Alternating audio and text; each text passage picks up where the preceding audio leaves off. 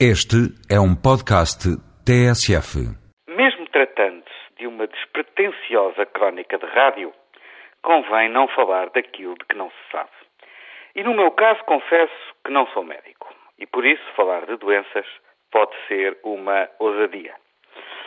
Mas reconheço não ter competência para julgar a decisão tomada por uma junta médica que não considerou incapacitada uma funcionária de uma junta de freguesia que há algumas semanas foi mandada para casa pelo Ministro das Finanças porque manifestamente não reunia condições físicas para o trabalho.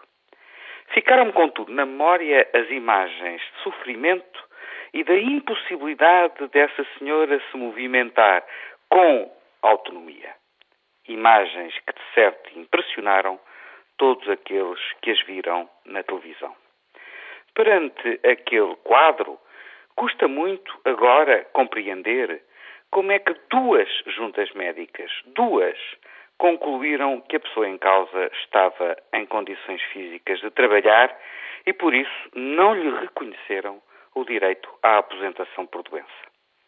Mas, de certo, alguma coisa de inexplicável tem que existir neste, neste caso, cujo desfecho que espero não seja ainda o final, me parece de todo incompreensível.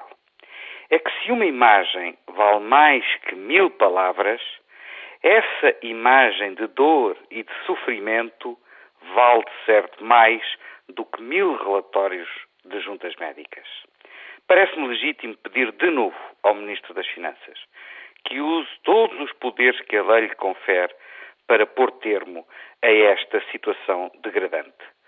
Será que ainda vamos a tempo de reparar uma injustiça flagrante?